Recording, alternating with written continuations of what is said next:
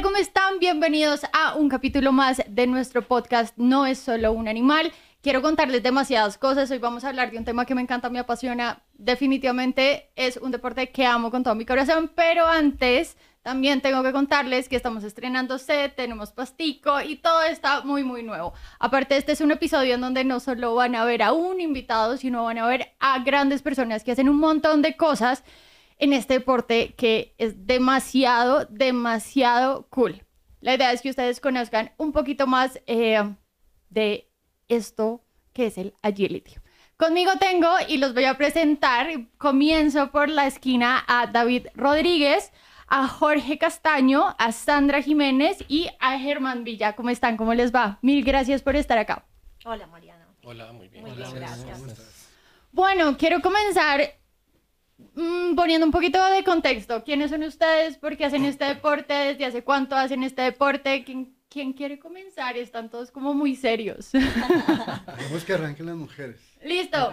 Gracias. Hola, ¿cómo estás, Sandra? Hola, muy bien, Mariana. Bueno, yo de este equipo soy la más nueva en el deporte.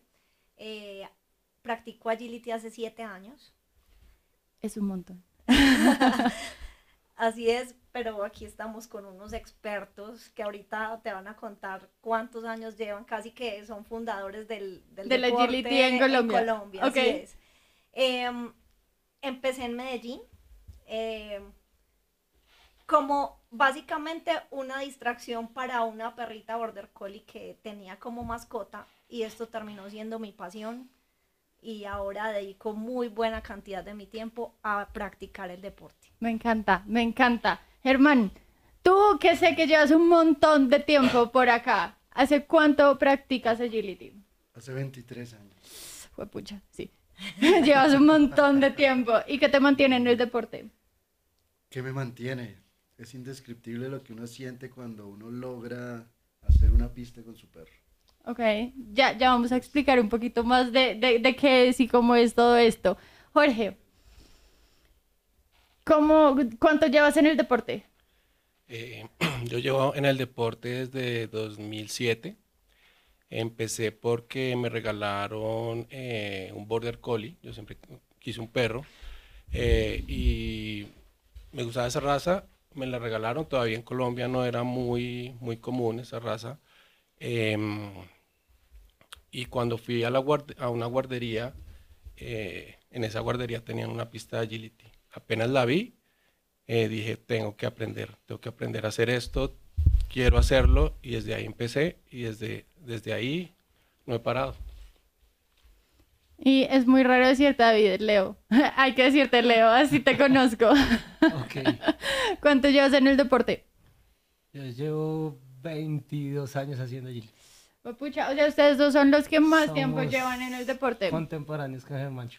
Sí. Llevamos mucho tiempo. Mi primera Américas y el Caribe fue en el 2002. Uf, hace un Tenía nueve años. Nueve años y ya estabas en. América y el Caribe. Dios Sí. mío, qué cantidad de tiempo. Qué Sí, cantidad de Llevo tiempo. bastante tiempo haciendo esto y esto es una pasión. Y lo que hice Germán es indescriptible. La adrenalina que se siente. Bueno, yo les tengo por acá unas preguntas para que hablemos sobre el deporte como tal. Entonces, la idea es que, por favor, cojan un papelito. Ahí hay una pregunta. Y la idea es que me las vayan respondiendo. Aclaro, anoche me leí todo el reglamento de Agility para hacer estas preguntas bien hechas y para no salir con bobadas. Listo. ¿Quién quisiera comenzar? Bueno, arranco. ¿Cada cuánto y dónde son las competencias? Las competencias son más o menos cada 15 días, cada 15, 20 días. Muchas veces son en los lugares donde los clubes tienen su, su pista de entrenamiento y otras que son las situaciones ideales se hacen en lugares públicos donde puede haber más asistencia de gente. Entonces, por ejemplo, en Cafán hay, eh, hay la posibilidad de que mucha gente asista, es una gran vitrina y que nos han apoyado muchísimo en Cafán de la autopista. ¿Alguna anécdota, historia sobre alguna competencia que nos quieras contar? La que más te haya marcado. La que más me haya marcado fue cuando en un campeonato mundial logré por primera vez mi primer cero. Quedé de 23 en ese mundial y fue muy, muy emocionante para mí porque ya llevaba varios campeonatos mundiales en donde pues no había logrado nada. ¿En qué año fue? 2009. Bien, felicitaciones. Sandra, Bueno, ¿quién hace las pistas que corren los binomios? Bueno, este deporte tiene jueces. Son personas que se primero tienen que tener como mínimo eh, haber pasado dos perros a grado 3, que es el máximo nivel eh, en agility, ujú. y realizar un curso de acuerdo con el reglamento que, que mencionabas, Que bueno, me el leí. reglamento de la, de la Federación FCI, que es la Federación Canológica Internacional, Sinológica. sinológica, perdón. Eh, y ya estas personas se preparan y diseñan las pistas de acuerdo con, pues, con unos retos que nos quieren poner. Eh, tienen ciertos eh, requisitos las pistas y bueno, Y podríamos decir entonces cada pista es diferente en cada competencia y en cada grado, ¿correcto? así es. Eh, casi que tú no, tú no encuentras dos pistas, pistas iguales. Nunca. ¿Cuál ha sido tu pista más difícil? Más difícil. Que hayas dicho como, uff, esta la logré, pero Dios, me Ajá. costó. Bueno, hubo una en, en el Campeonato de Américas y el Caribe en Brasil, que yo tenía un compromiso gigante porque era por equipos y me, me, me hice en equipo con Germán. Ay, Dios mío. Imagínate la responsabilidad. Dios mío, ok. Eh, y dije, la voy a sacar porque era, era una pista complicada y, y en ese momento, pues con el resultado que tuve, eh, pues ayudé a que el equipo quedara en un, en un muy buen puesto. Se lució Sandra. Se ¿Sí? lució, sí, sí, sí. Qué chévere, qué chévere, qué chévere. ¿Quién sigue? Oigan, Y Yo complemento lo que está diciendo porque mi pregunta tiene mucho que ver con eso y mi pregunta es, ¿qué hace el juez? El juez, ¿qué hace el juez? ¿qué hace el juez? El juez se encarga de diseñar las pistas, de ponernos retos a nosotros y eh, juzgar. La palabra lo dice. Pero acá yo te tengo una pregunta hablando de ese tema puntual. ¿Cómo es el sistema de evalu- evaluación a una pista? Es decir, yo salgo, hago mi pista y quién gana, quién pierde, ¿cómo funciona? Mm, Ok, siempre va a ganar el que tenga el mejor tiempo y el que tenga los menos, las menos faltas y los más reuses. ¿Qué es una falta? De reuses y faltas. Una falta es tumbar un palo, mm, no hacer una zona de contacto, eh, que el perro tenga contacto con uno, un contacto leve, eso es una falta. Un reuse es rehusar el obstáculo, no, toma, no seguir una línea correcta de recorrido. Eso es lo que evalúa un juez cuando está parado en la ¿El tiempo cierto que tiene algo que ver? Mucho que ver, influye mucho, pero también influye en terminar el recorrido en limpio. O sea, gana el que tiene cero, cero Correcto, faltas y cero faltas, cero Y el mejor tiempo. Y el mejor tiempo. Ok. Exacto. Ok. Bueno, mi pregunta es, eh, ¿para concursar se debe pertenecer a algún equipo? Sí. Em, yo creo que en Colombia hay más de, hay por, mm, por ahí unos 15 equipos, más o menos. Eh, tú debes pertenecer a un equipo para poder, eh, eh, para poder competir y em, también puedes crear tu propio equipo, pero debes tener por lo menos más, más de tres perros en el equipo compitiendo. Y no, básicamente es eso. Para las personas que nos ven y que están interesadas en, digamos que practicar este deporte, ¿qué tengo que hacer yo para entrar a algún equipo? ¿A dónde puedo escribir? Digamos que, ¿cómo es ese conducto regular para ingresar a algún equipo? ¿Alguno sabe? Yo creo que lo ideal sería contactar a la Comisión Nacional de Agility, al correo comisionagility.gmail y a- ahí hay un listado. Y si no, entrar a la página del Club Canino Colombiano, Asociación Club Canino Colombiano, ACCC. Y ahí están todas las escuelas de Agility. Entonces, pues a cada quien le queda más cerca una que otra y pueden pues visitar varias y escoger alguna. Súper. Súper, porque pues básicamente yo creo que hay muchas personas que les interesaría hacer este deporte, pero uno muchas veces no sabe y no es tan fácil como entrar, qué tengo que hacer, cuáles son esos requisitos, entonces pues para eso estamos acá. De acuerdo, pero ahí... Quiero complementar. Eh, hay un Instagram oficial de Agility que es Agility Colombia Oficial.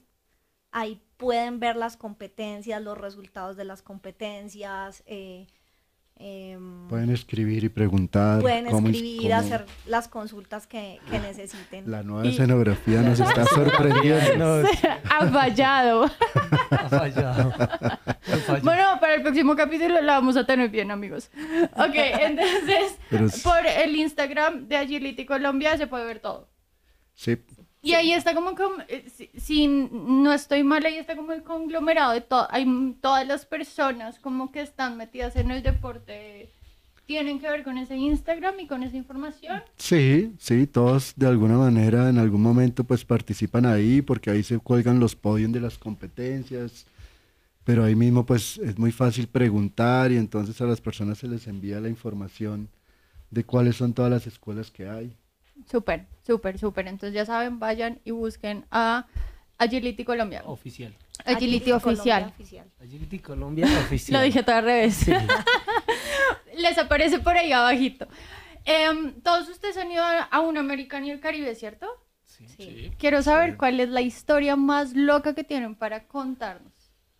Porque aparte todos han estado como en el mismo, en, en, un, en uno mismo, ¿cierto? Eh, Sí, en diferentes. diferentes, pero En diferentes. con eh, Germán hemos compartido bastante. competencias. Ok. Sí, sí, sí, sí. O sea, Con los más con expertos han estado. Ellos han tres- estado en varias. Sí, así es. ¿Cuál ha sido la historia más loca? Algo así que ustedes digan como, Dios mío, ¿por qué pasa esto? Cuando, bueno, voy a empezar yo. Cuando quedé tercero en América y el Caribe en Argentina.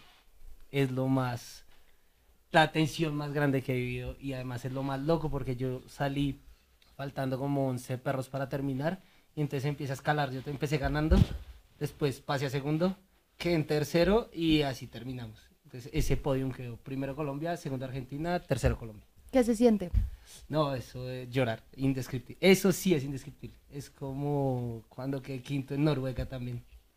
Algo así, eh, terminar una pista en cero en Europa es, lo que decía Germán, es demasiado gratificante para uno, porque es el esfuerzo que uno ha hecho para formar y enfocar el perro a ganar. Entonces, cuando uno logra un podio o hace algo en Europa, eh, para nosotros es demasiado gratificante. Eso lo llena, eso paga todo el viaje. Todo, Todo el- todos los entrenamientos y todo lo que uno Todas hace. las lágrimas que uno llora porque este deporte, aparte de ser demasiado, que es demasiado exigente, es un poquito frustrante. Poquito, un un poquito. Que de 100 pistas, el 80% es un poquito frustrante.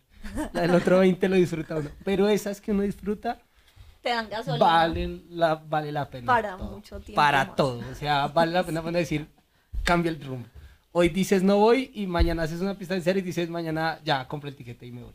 A donde sea. Así que ya saben, ojo. Sí, cuando uno se encarrila con el deporte es demasiado, demasiado, demasiada entrega, así es. De Américas y Caribe hay una muy buena historia. eh, en equipos en el 2009 en Brasil. Estábamos en el equipo con el papá de David, también se llama David, David Rodríguez, y con Fabiola Moscoso, con otra compañera. Y fue la, la primera vez que Brasil fue vencida en competencia de, de equipos. Entonces, eso fue una fiesta gigantesca desde la primera competencia que, que la ganamos y luego en la final eh, nos estaban nos decían cosas de la tribuna, de todo, había mucha presión y nada, y ganamos no solo eso, sino ganamos eh, tres años consecutivos. Oh, por Dios. ¿Cómo se llega a eso? Un equipo muy constante. Por equipo ejemplo, muy era sólido. Germán Precisos. y era muy precisos porque era Germán, mi papá, Fabiola y en un momento creo que estuvo Wilson David. Sí, los dos primeros años, 2009 y 2010, eh, fue el mismo equipo y en el 2011 Wilson entró por Fabiola. Por Fabiola. Y ganaron. Fueron tres años Y consecutivos. fueron tres años consecutivos en que Colombia estuvo por encima del De país más fuerte en Latinoamérica. Y eso fue, pues nada, revolucionario y un sacudón y decir, bueno, Colombia Sí puede. está aquí, sí puede, de acuerdo. Sí puede y, y ahora Colombia es uno de los países potencia de agility en Latinoamérica. O sea, ¿En serio? Sí, así es. Eh, ahora muchos de nuestros entrenadores, jueces, son invitados a otros países como Panamá, El Salvador, México, Costa Rica, Ecuador, eh, bueno, Brasil, bueno, todo Latinoamérica, porque son reconocidos como muy buenos profesionales en el, en el deporte y van y dictan seminarios, juzgan competencias, entonces en este momento tenemos un muy buen nivel de agility en Colombia. O sea, este es básicamente el momento para entrar al deporte. Sí, totalmente, totalmente. Hay muchas buenas personas eh, y aquí en Bogotá en especial hay unos entrenadores muy buenos, con muy buena experiencia. Aquí pues están con tres, estamos con tres de ellos. Yo realmente practico agility como un hobby, pero es un hobby que se vuelve estilo de vida. Pero ellos, además de que es su pasión, eh, lo hacen a nivel profesional, enseñan y son muy, muy buenos.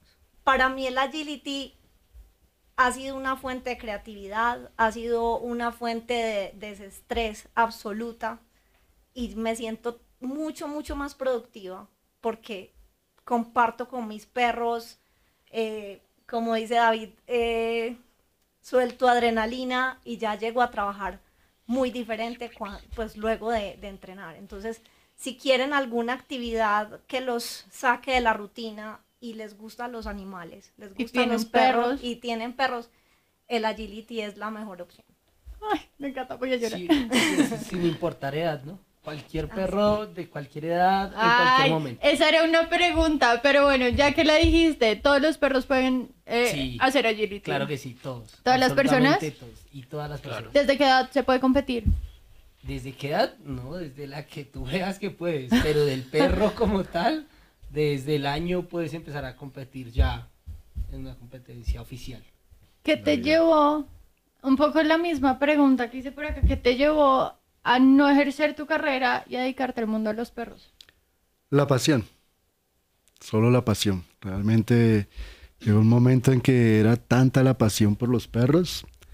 Yo tenía mi oficina, tenía mis empleados, mis arquitectos y nunca por ningún motivo llegué después de las 7 y 45 a la oficina.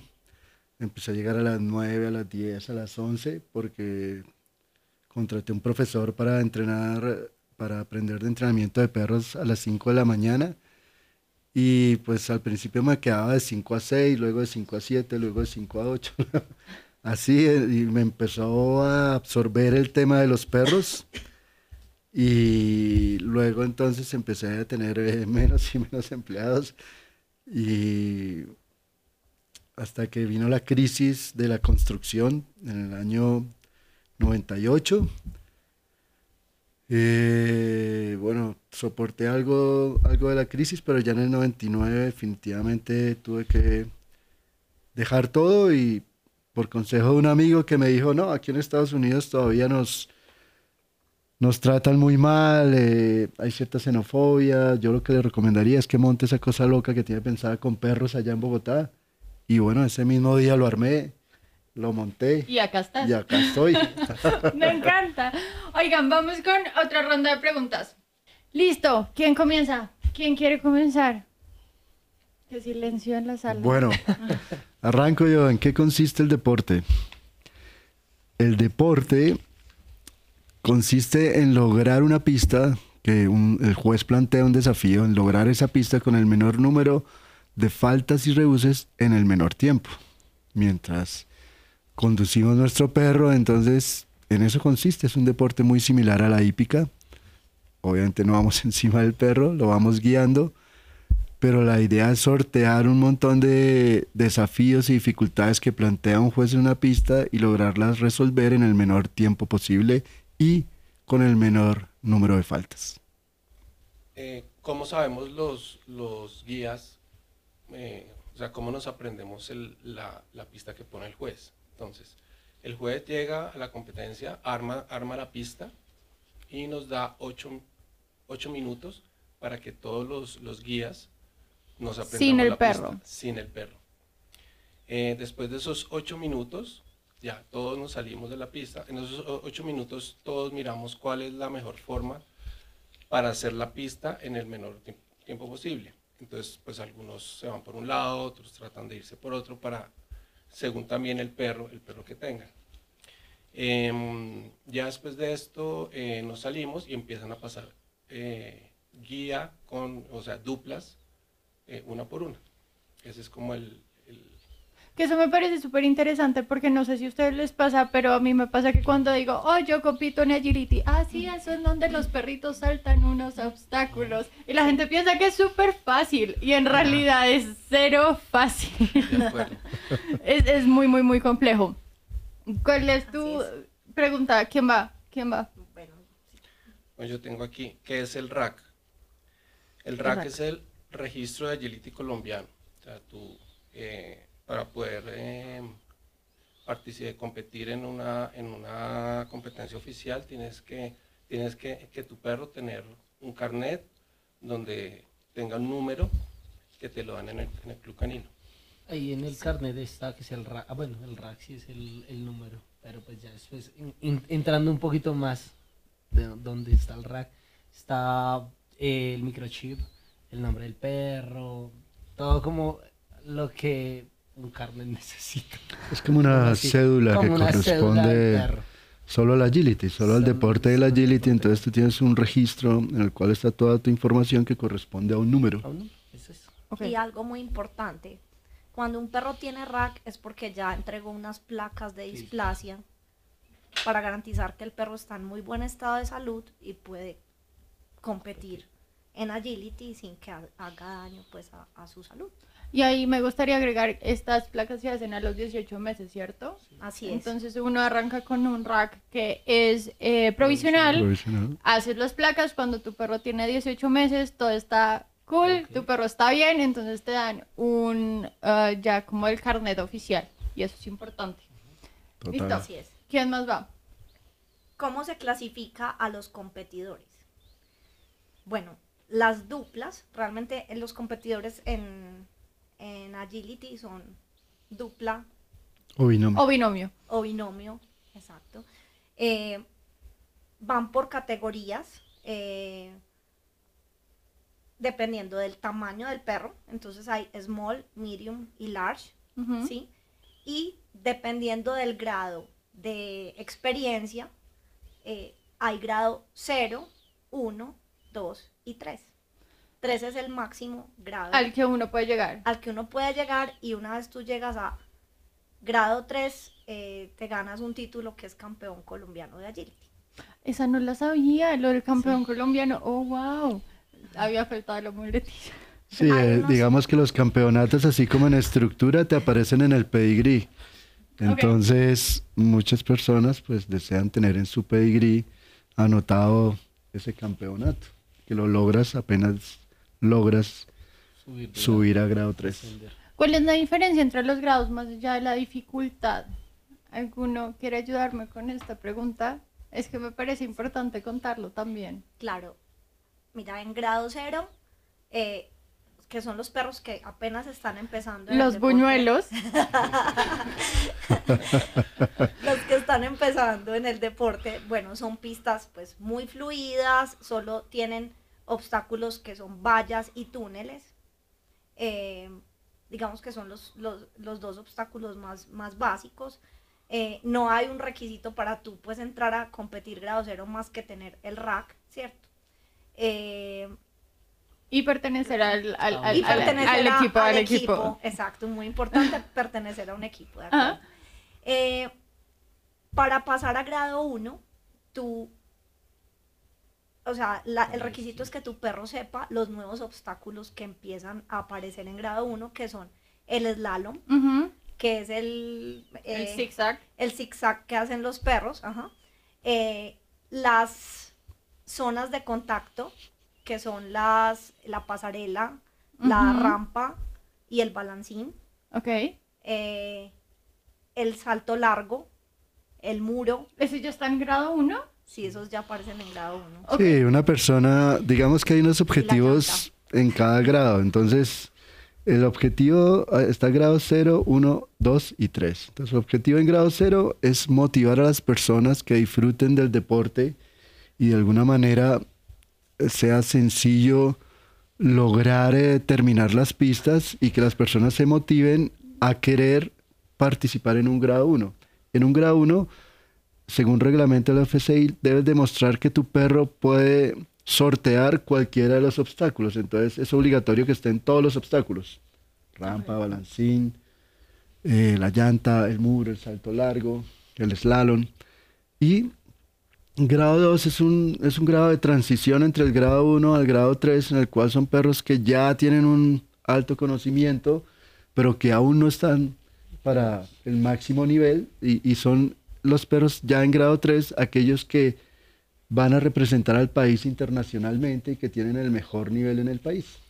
Yo quiero agregar algo ahí al grado cero y eso de Buñuelo no para nada, porque yo, hablando de la experiencia que tengo y los años que llevo compitiendo, también compito en grado cero cuando tengo algún cachorro nuevo, porque es la experiencia que te da, no para uno, sino para el perro, la experiencia que le da esa pista, la experiencia para empezar a enfrentar grado 1, grado 2 y grado 3. Eso, por eso uno dice, bueno, Buñuelo lo dices tú, pero todos creo que hemos competido en grado cero. Sí, sí, sí, Y todos. Sirmanch también, eh, todos hemos competido en grado cero con algún perro. Si tengo un perro nuevo, tengo que empezar a, yo le digo, foguearlo a las pistas, al público, a la gente, a que no se asuste porque los perros, no todos tienen la misma confianza, no todos tienen la misma frescura para entrar a la pista. Entonces, eso hace que eh, el grado cero nos ayude a entrenarnos en competencias. Ok, ¿Listo? Y algo importante. que no se preocupen los que van, quieren empezar porque van a decir, ah, entonces me va a tocar competir con David que lleva 23 años o con Germán que lleva... Así estaría muy duro. Sí, hay clasificaciones de grado cero, no, de guías novatos y guías expertos. Entonces, si tú tuviste Importante. un perro por lo menos en grado 2 en algún momento, ya eres un guía experto. Y es una clasificación, o sea, es una subclasificación dentro del mismo grado cero. Ahora, acá también es importante que, eh, acá lo estamos hablando en términos profesionales. Yo, por ejemplo, no sé, yo duré como un año entrenando antes de llegar a mi primera competencia, entonces pues no es como que uno de una también salga como, "Ujú, voy a competir, porque pues no es como tan así. Alguien me falta por pregunta y no sé. Yo. David. ¿Este es un deporte practicado a nivel mundial? Sí, claro.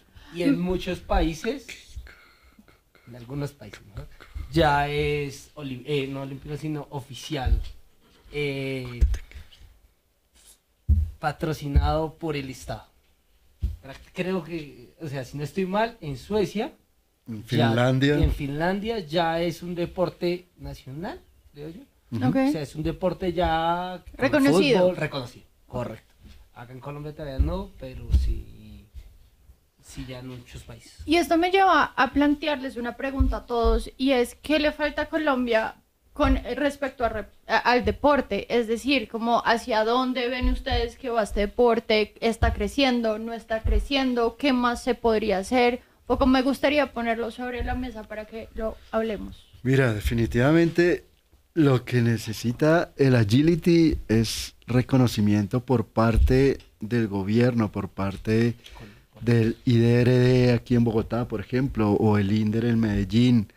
Necesitamos ese apoyo para poder tener escenarios donde cualquier persona pueda ir a practicar. Desafortunadamente en este momento, pues una pista de agility, o sea, lo mínimo son como 20 metros por 40, donde para poder entrenar bien y este, estas dimensiones hace que todas las pistas estén afuera de la ciudad. Claro. Entonces, a veces es difícil para todo el mundo desplazarse fuera por temas de tiempo, por, tie- por temas de transporte. Entonces, ¿qué sería lo ideal? Que cualquier persona pudiera acceder al deporte, pero para eso necesitamos escenarios públicos donde pagando muy poco todo el mundo pueda ir, practicar y acceder sobre todo a buenos instructores que desafortunadamente pues eso también tiene un costo y no todo el mundo tiene el dinero para, para estar pagando las clases. Entonces necesitamos apoyo gubernamental, como se diría, y que, que nuestro deporte tenga espacios donde se puedan hacer competencias con frecuencia, donde podamos traer jueces internacionales. Mejor dicho, como crecería cualquier deporte, eso necesitamos, ese apoyo que tiene hoy en día otros. Germán, ¿cuál crees que ha sido el limitante para que eso no pase? El hecho de que para muchas personas no es un deporte. No, realmente como no conocen la esencia del deporte, no han ido, no, no han visto que realmente uno tiene que correr muchísimo, Que tiene no que es solo entrenar. correr palitos, eh, o sea, que el No, perro no, salte no, no, no. palitos. Total, y, y realmente la exigencia física del guía es altísima.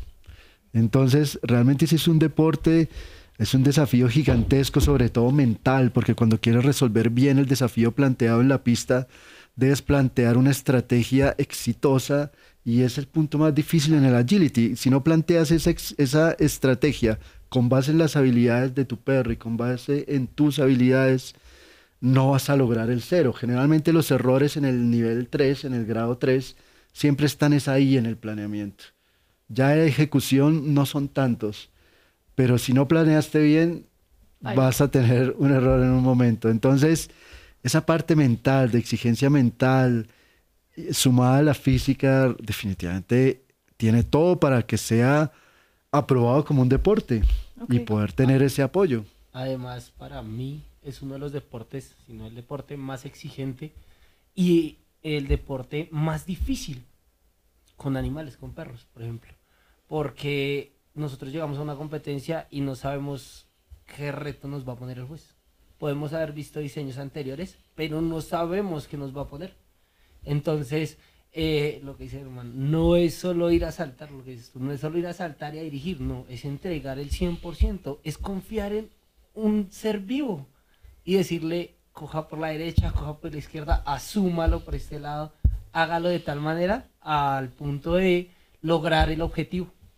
Entonces, para mi modo de ver, es el deporte más exigente y más difícil que hay. Eh, algo importante es que también un deporte cuando se masifica, pues eh, digamos que es más fácil eh, su difusión. Entonces, para nosotros es importante que las personas conozcan el deporte, porque este fue un deporte que nació en Europa, está muy desarrollado en Europa, pero digamos que aquí en América Latina, pues apenas está tomando ciertos niveles de masificación, entonces pues interesante que por ejemplo este tipo de actividades eh, que, lo- eh, que ustedes hacen, los medios, eh, ayudan a dar a conocer el deporte y que cada vez más personas se animen a practicarlo. Creo que eso también ayudaría mucho al desarrollo. O sea, podríamos decir que en conclusión hay mucho trabajo por hacer, pero hay mucho potencial y muchas personas que están haciendo algo por este deporte, ¿cierto? Hay un grupo de, de- de locos, de personas irresponsables, del cual hago parte, eh, en el que realmente gastamos todos nuestros ingresos solo en competir, en viajar, en, en- en lograr mejorar en Europa. En representar al país. en representar al Representamos país. al país. Pero sí, yo creo que este grupo de alguna manera está jalando el carro y yo creo que en un tiempo lograremos ese desarrollo que queremos, esa difusión que, que dice Sandra, en el cual logremos ampliar el número de participantes, seamos 300, 400, en la mayoría de países en Europa son eh, 1500, 5000, 7000, 8000. ¿En una competencia? No, eh, En- participantes en todo el, el país.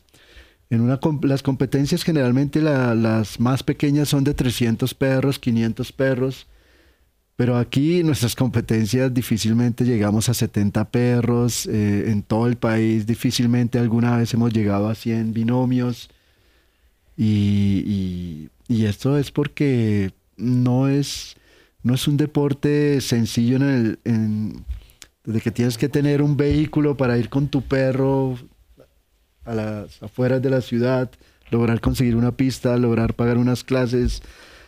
Cada viaje que haces con tu perro pues tiene un costo porque tienes que pagar el pasaje del perro. Esto es de, como te digo, de locos e irresponsables. y, y nada, es, es- hay, hay varios ahora en Colombia y, y pues qué bueno porque yo creo que sí, el nombre de Colombia ha ido, ha ido subiendo y ha ido mejorando sin, sin negar que Sí, Brasil sigue siendo muy fuerte y, y Chile y Argentina, pero vamos cada día mejor, gracias a ese A grupo. esos locos que le están Locos dando duro al deporte. Sí, sí, sí, ahí, ahí hay tres locos, ahí hay tres locos más. Oigan, yo les tengo preguntas relacionadas a sus viajes. ¿Cómo es viajar a una competencia a otro país con el perro? O sea, ¿qué, ¿cómo es esta vuelta? Porque si uno, o sea, yo lo he hecho con mi perro en un vuelo nacional, no quiero saber qué, qué es todo lo que toca hacer internacionalmente. No, eso es una locura. Uno, yo digo, cada viaje es una anécdota diferente. Y son cosas que le pueden pasar a uno antes de abordar al a- el avión. Llego y toca solucionar porque hay que solucionar. Siempre hay que solucionar. ¿Cuánto tiempo antes ustedes comienzan a planear un, un viaje? Hoy en día ya lo hacemos como al estilo europeo y hoy en día lo planeamos eh, por lo menos 10 meses antes, 8 meses Poquitico antes. tiempo. Entonces, si no, si no compras, lo que pasa es que es, cada vez nuestra diferencia monetaria es mayor. Entonces, si no compras los pasajes con mucho tiempo antes, pues te van a salir muy costosos. Si no, si no reservas a tiempo un hotel, entonces ya no quedas cerca de la competencia, sino quedas a media hora, 45 minutos. Muchos viajes, nuestros primeros campeonatos mundiales, estábamos a una hora y no nos importaba, pero no es, ¿Es lo ideal. fácil conseguir un hotel pet friendly? Sí, en Europa sí, muy fácil. Nadie les pone problema ni nada. ¿Y con, con el carro, transporte público? En la, eh, la mayoría de metros y los trolleys permiten el ingreso de perros sin problema. Restaurantes, todo te dejan con los Es- perros. Ahora en este momento sí es muy fácil. Antes. Digamos en Europa todo funciona muy bien. Cuando, cuando compites en Latinoamérica sí se vuelve dificilísimo todo porque no te reciben con perros ni en ningún hotel, ni en ningún restaurante, ni y se complican los aviones porque ¿cómo así? Que vienes con un perro, pero, pero esto cada día es más, más frecuente, entonces es más amable. Entonces digamos que toda Europa desde hace muchos años es muy pet friendly y Latinoamérica ha venido convirtiéndose. Oigan, una pregunta. ¿Los perros en, eh, en el deporte se jubilan? ¿No se jubilan? Sí. ¿Cuándo? ¿Cómo? ¿Dónde? ¿Cómo, cómo es ese tema? Bueno, eh, los perros cuando llegan a cierta edad, más o menos los nueve años, digamos que las razas pequeñas pueden llegar más fácilmente hasta los 10 u 11 años, como un Shetland, pues ya empiezan a no ser tan competitivos porque no son tan veloces, porque ya no es tan saludable eh, la práctica del deporte que inevitablemente pues genera un deterioro en las articulaciones, en la columna. Entonces, eh, nada, se retiran. eh, hay unas categorías que se llaman senior, en donde estos perros pueden saltar más bajo y pueden seguir compitiendo acá contra todos, pero ya no pueden representar al país en el exterior. Entonces, es más o menos la edad de retiro. algo muy importante y es tú retiras tu perro en el momento en que tú sientes que su salud pues o sea es, está en un momento en el que ya es bueno digamos eh, hacerlo para nosotros el bienestar del perro es lo principal Prima. eso, eh, si tú ves, entonces hay perritos que uno puede, digamos, de manera preventiva retirar incluso desde los cuatro años, cinco años, tres años, dependiendo de, pues, de sus condiciones físicas. Entonces la, la condición física del perro también te va diciendo eh, eso. Eh, también importante, pues que cada vez vamos, o sea, cuando se empezó en el deporte, pues no había, digamos, eh, de pronto esa conciencia que los perros son deportistas de alto rendimiento. Ahora tenemos fisioterapeutas, eh, los perros van, eh, hacen caminadora, nadan, eh, los llevamos a, a fisioterapia, o sea, se- los perros se preparan físicamente, así como, como un atleta, hacemos calentamientos antes de, de, de que pues... eh, Y aparte yo creo que esto también tiene mucho que ver con el vínculo que uno tiene con su perro, ¿no? Eso te lleva también a decir como, A ok, tomar ya va siendo como Ya tiempo, es ¿o hora no? de decir no más. Eh, lo que dice Germán, eh, hay unas categorías senior, pero ya un perro que uno dice ya no más es más o menos nueve años. Ya uno dice ya, oye, descansa, gracias por lo que, por las satisfacciones que tuvimos, pero ya es el momento de coger una nueva generación. Cuando uno es tan competitivo, uno empieza a coger una nueva generación cuando el perro tiene 5 años. Cuando uno es muy competitivo. Ok. Entonces, a los 5 años del perro que uno, que- con el que uno está compitiendo, uno dice, oiga, necesito otro. Entonces compra otro, cruza y, hace otro y se llena Y de tiene perros. muchos perros. Y tiene 7 como yo. No, sin que, sin que lo retires. O sea, lo que, Sí. lo que dice David es cierto, porque uno está mirando a futuro. A futuro. Claro. Entonces, no los- de que- los no cinco- sin perros. Sí. De los 5 a los 8 es la mejor eh, Etapa competitiva del perro. ¿sí? Es la, máxima. Entonces ya cuando entres a esa etapa donde un perro ya es maduro, donde ya no tienes que entrenar con tanta frecuencia, sino realmente es competir muy bien, ya empiezas a preparar otro, porque cuando este Cuando cumpla tiene 8 ocho, o 9, ya, Ya. el otro tiene 3 Claro. y ya arranca. Y son muchos los guías que desafortunadamente no, no previeron eso que dice David, no prepararon otro perro, llegan 8 o 9 años y se quedan sin perro Y ya pereza. y el agility es muy cruel. Si tú no estás con frecuencia compitiendo, entrenando, luego no te permite regresar. Claro. No te lo permite. O sea, llegas y todo ha cambiado, todo es nuevo. Eh, dices, pero ¿qué es esto? ¿Pero cómo así? ¿Y ¿Esta regla por qué cambió? ¿Y qué es este movimiento? ¿Y cómo así que mi perro tiene que tener un in? ¿Cómo así que tiene que tener un hand? ¿Cómo así? O sea, hay un montón de movimientos que empiezan a aparecer con el transcurso y el desarrollo del deporte que si no estás permanentemente compitiendo, entrenando, te deja. Y son Claro. muchos los que la agility ha, ha dejado de lado y no les permite regresar. Eso me parece súper interesante. O sea, estoy destinada, amigos, a tener más perros de los que ya tengo. Así es. Y tú ¿Cuántos, empiezas. cuándo tienen, ¿Cuántos perros tienen ustedes? ¿Tienen siete? Siete. ¿Ustedes? Yo tengo tres. Yo tengo dos. Ok. Yo tengo seis. Ah, bueno, pero estamos proporcionales. Eso me gusta, listo. Vamos bien. Vamos bien, vamos bien, es, vamos es bien. una época de madurez. Realmente he llegado a tener a 17.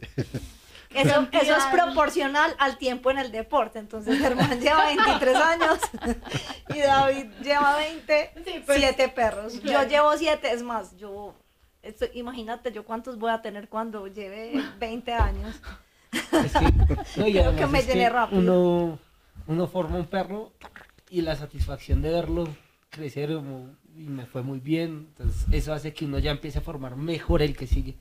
Entonces, cada perro que va llegando va a ser, primero, mejor formado y va a ser un perro mucho más rápido.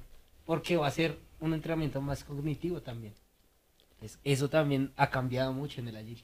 Ya tú le hablas más al perro en la pista y ya no son tantos movimientos, sino también muy verbal. Porque el perro a distancia tiene que saber un out, tiene que saber un der, que gire a la derecha en un obstáculo, entrando entre el cuerpo y el obstáculo. Son cosas que uno va aprendiendo ya con la experiencia y con el tiempo de competir. Y la exigencia de las competencias también te lleva a eso, a saber qué tienes que mejorar. Entonces, en esa competencia me fue mal porque no hice bien un auto, entonces empiezo a entrenar el auto. Y a la siguiente me fue mal porque no entré al túnel, entonces empiezo a, a acoplarme a cómo van los diseños. Ok. Bueno, y lo otro es que nos da fiebre a 40 por un perro, entonces el campeón mundial tiene un perro de este linaje. Yo necesito, quiero tener un perrito así y esas son otras aventuras que, que Que también aquí contar. pueden, que deberíamos contar. Por favor. No, hemos sufrido. Mira, yo no tengo hijos, pero con mi último perro tuve un parto total. O sea, eso fue una historia de novela, porque además nos, nos tomó la pandemia. Yo me enamoré de una línea italiana de perros. Pero Jorge nació acá. Y para. No parezco italiano.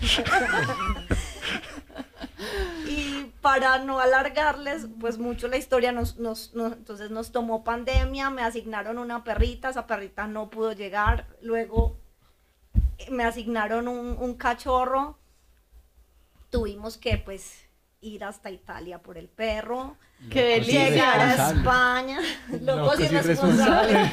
No Locos me pregunten cómo llegó el perro de, de España a Colombia. Bueno, esto ha sido toda una odisea. Eh, sufrí, trasnoché, porque además son meses tú hablando con, pues, con el criador que están en un horario diferente, en un idioma diferente, entonces aprendí italiano, eh, trasnochaba, pero pues pasé muchos meses eh, hablando con la criadora en el horario pues que, que ella podía hacerlo. Luego para el tema de los trámites, los vuelos, mira, pero entonces me tocaba esperar que fuera el otro día porque ya era de noche. Bueno, todo lo que te alcances a imaginar. eh, pero cuando el perro llega a tus manos y cuando tú lo Todo vale a la entrenar, pena. todo, todo valió la pena. No, y en Europa tras del hecho uno entra una lista de espera, ¿no? Entonces, no es que tú llegues y ya me sigas, necesito un cachorro y, ah, sí, ya. No, es, espérate que hay Y que te 10, asignen y te, y que te asignen y que, a ver si llegan. Eso Oh, wow. pasa. Eh, yo mandé otra videos cara. de dónde iba a vivir el perro, de con quién iba a vivir el perro, eh, dónde iba a entrenar el perro, para poder que pues el- los Convencer. criadores, pues que son Confíen. muy responsables, confíen, a Confíen, dónde va a eso es llegar lo el que perro. pasa con los, con los criadores de Europa. Y bueno, nosotros también, yo cuando las camadas que he sacado, que yo he sacado dos, uno sabe más o menos dónde está cada perro. Trata de que sea una algo muy responsable cuando van a hacer de allí. Sí, pero aquellos que tienen las mejores líneas de perros se cuidan mucho en a quién venderle. Entonces, a veces no es tan fácil que te vendan porque no te conocen, porque piensan muchas personas en Europa piensan que Colombia pues es eh, como una selva o es todo como, mejor dicho, como un pueblo. Y, y- y no piensan que los perros van a estar muy bien acá. Entonces, simplemente no te venden, no te responden. Entonces es difícil acceder a eso porque eso es como, como que quieres correr el París Dakar y, y vas a ir con un Renault o con un Mazda, Ok. pero realmente si quieres ser competitivo, pues Tienes sería conseguir un Toyota, una Jeep, eh, una Land Rover. Ok. Entonces aquí es un poco lo mismo con, con los perros, pero pues afortunadamente hoy día yo creo que muchas personas han hecho ese tipo de locos esfuerzos Y, De ir de paseo. y, Hay más locos y como hay, nosotros. y hay buenas líneas acá Bien, día. bien. Sí, sí, sí. Oigan, pues ya se nos va como medio terminando el tiempo. Yo quisiera eh, primero agradecerles por estar acá. Aparte, les quiero contar a todos ustedes que es la primera vez que hablo, hablo con tantas personas al mismo tiempo y tenía un poquito de nervios. Mm, me gustaría que me dejaran, eh, o pues que nos dejaran, un, un último mensaje. ¿Por qué hacer agility? ¿Qué, qué, ¿De qué? ¿Por qué hacer este deporte según ustedes? A esas personas que nos están viendo y que nos están Eh, escuchando.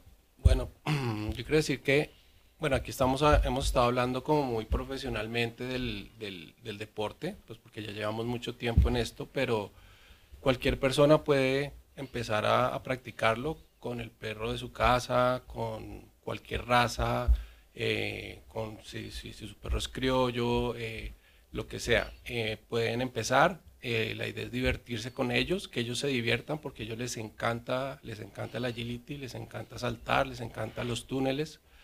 Entonces yo les dejo un- ese mensaje, que fortalecen, fortalecen su vínculo con, el perro y, los hacen más felices.